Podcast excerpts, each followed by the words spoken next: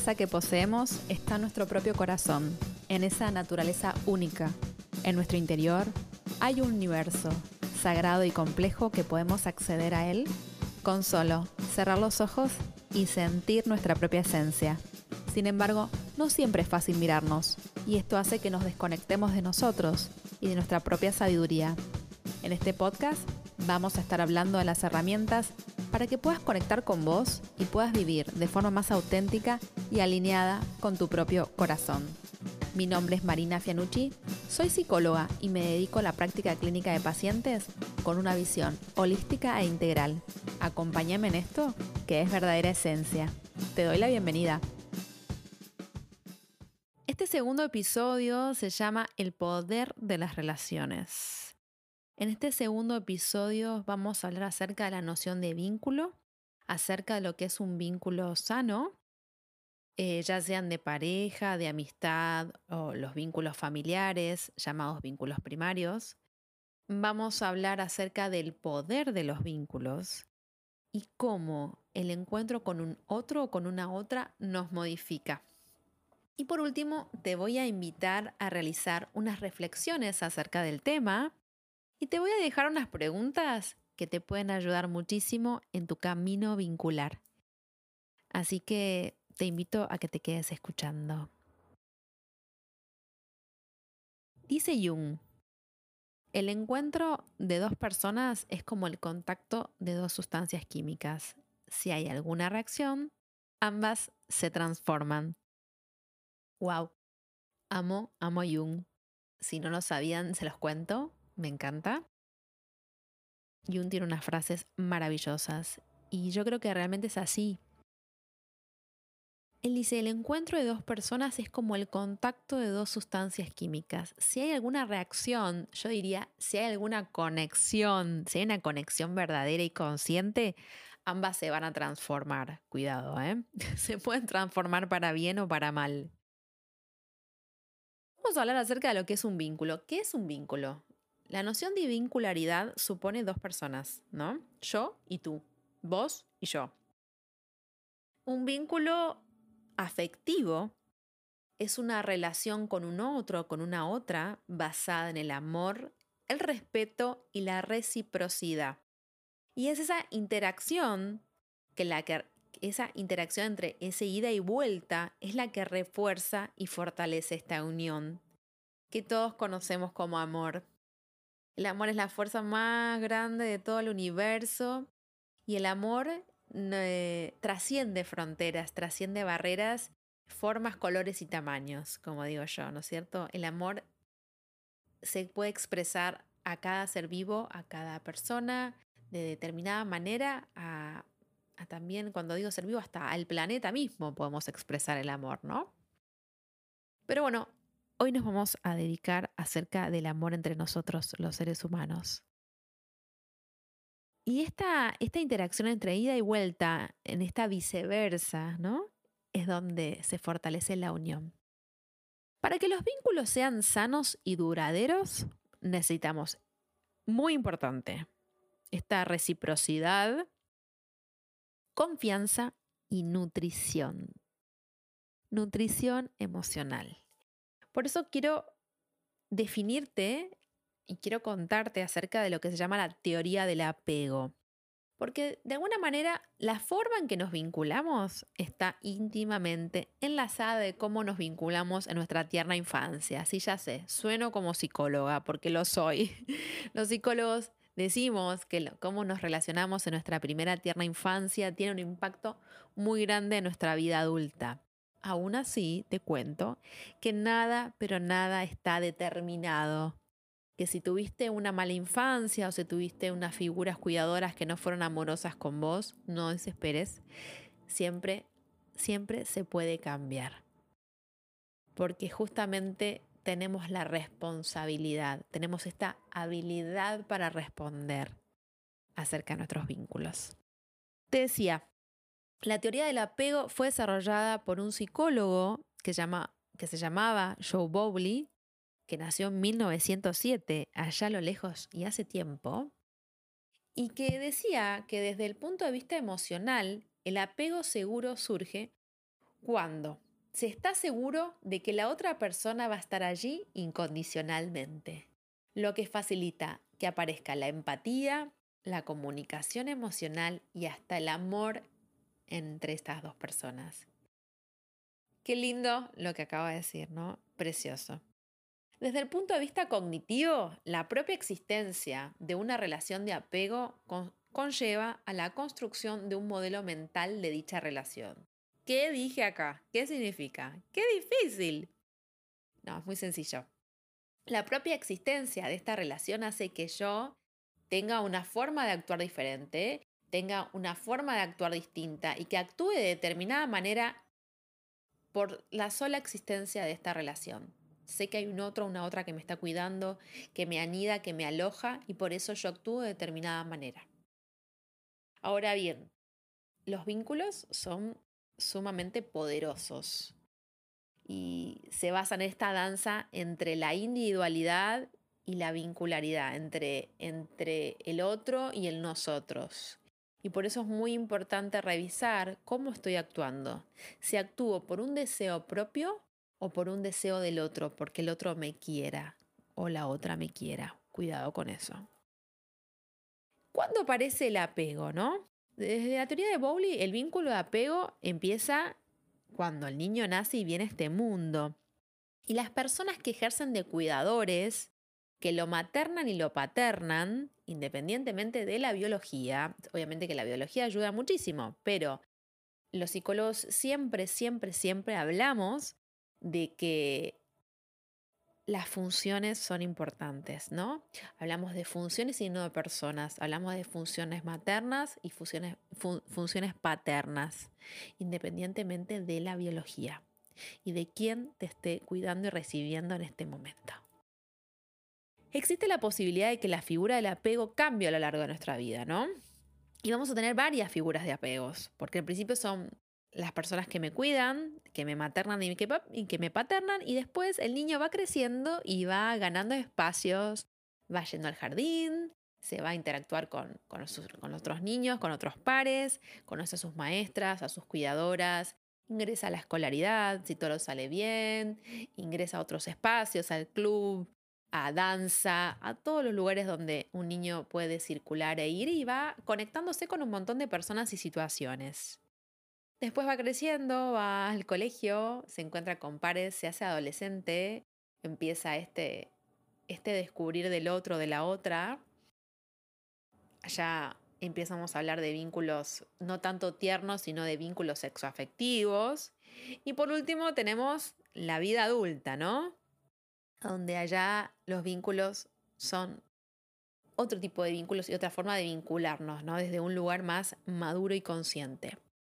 Ahora bien, ¿qué es lo más importante en todo vínculo?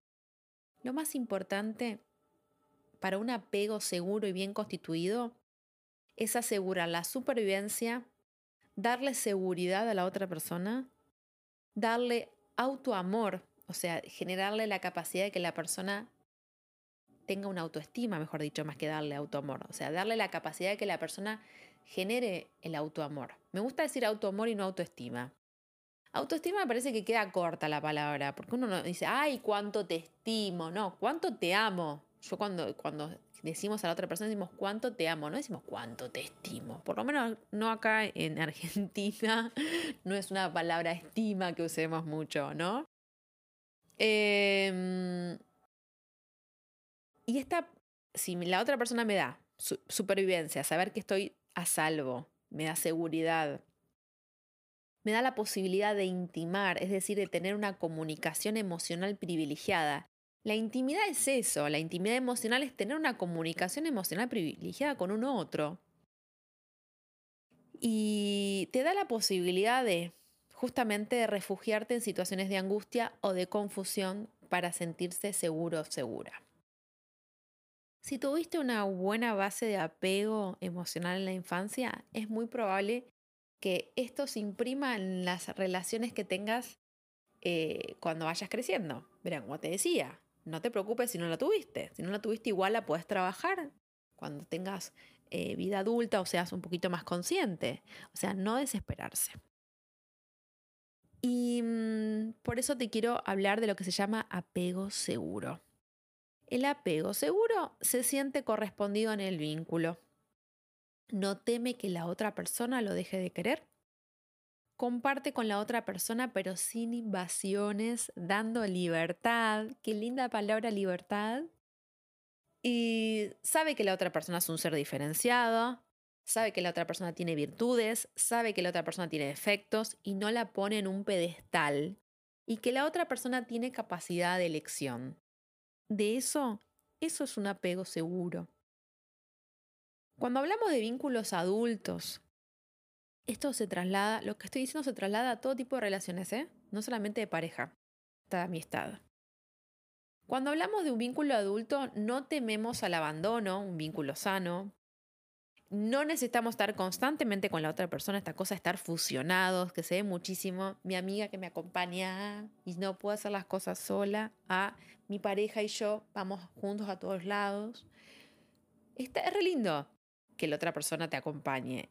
Es verdad, es hermoso estar en pareja, es hermoso tener amigos y amigas que te acompañan a lugares, pero es muy importante tener la individualidad dentro del vínculo es como que los vínculos están en una danza entre lo que yo soy y lo que somos juntos. Y en esa danza nos espejamos y en esa danza vivimos y nos relacionamos. Es muy importante en todo vínculo adulto tener lo que se llama comunicación emocional, no basarse en la distancia o la frialdad. Es muy importante no relacionarnos desde el amor-odio. Eh, es muy importante no relacionarnos desde el conflicto ni desde el drama. Eso no indica que en los vínculos no discutamos o no generemos consensos y disensos, ¿no? Está muy bueno tener en claro cuáles son mis no negociables, porque en todo vínculo y en toda relación con un otro, siempre hay que negociar y renegociar y decir, bueno, ¿qué es lo que quiero yo de esta relación? ¿No? Y es muy, pero muy importante dar libertad de ser a la otra persona. No subirla a un pedestal, porque si no, si la subís a un pedestal, le pones a esa persona una carga, porque le pones un montón de expectativas, la haces un semidioso, una semidiosa, y la otra persona es un ser humano, y es muy, pero muy, muy importante el concepto de reciprocidad, es decir, la capacidad de dar y recibir. En un vínculo no solamente recibimos, sino que también damos. Y en esa reciprocidad es donde se energiza el vínculo y en esa reciprocidad es donde se da esta hermosa danza. Qué maravillosa. Porque los seres humanos necesitamos de otras personas, somos seres gregarios. En la Facu siempre nos decía, ¿no? Como definición de ser humano, como una unidad biopsicosocial y yo le agregaría espiritual, ¿no? Como una unidad que sí o sí necesita de un otro, de una otra. Sí o sí. Y bueno, la pandemia y esta distancia social nos vino a mostrar esto, ¿no? Que la distancia no sea distancia vincular, Aprovechemos los canales electrónicos para vincularnos con las otras personas. Después de esta breve descripción, te invito a pensarte. ¿Cómo te estás vinculando? ¿Tenés vínculos sanos? ¿Están basados en el amor y el respeto mutuo? ¿Son recíprocos? ¿La otra persona quiere tener el vínculo con vos? Cuando la otra persona se vincula con vos? ¿Cómo lo hace? ¿Qué, ¿Cómo te habla? ¿Desde el amor, desde el respeto? ¿O te enjuicia todo el tiempo? ¿O te tira abajo tus proyectos? Desde la noción de espiritualidad, creo que es muy importante saber que cada vínculo viene a aportarnos un aprendizaje. Y cada persona que pasa por nuestra vida nos deja algo, ¿no? El otro día leí una frase que me encantó, que me encantó, que decía así como que cada relación es pasajera, porque todas tienen un fin y al mismo tiempo cada relación es eterna, porque siempre vienen a aportarnos algo que queda dentro de nuestro corazón. Qué maravilloso. Yo te preguntaba, ¿no? ¿Vos tenés en claro cuáles son tus no negociables? ¿Tenés en claro qué no negocias con un otro, con una otra? ¿Qué es lo que no querés? ¿Qué tipo de vínculos tenés? ¿Qué te, ¿Qué te viene a mostrar el otro o la otra en tu vida? ¿Qué te espeja?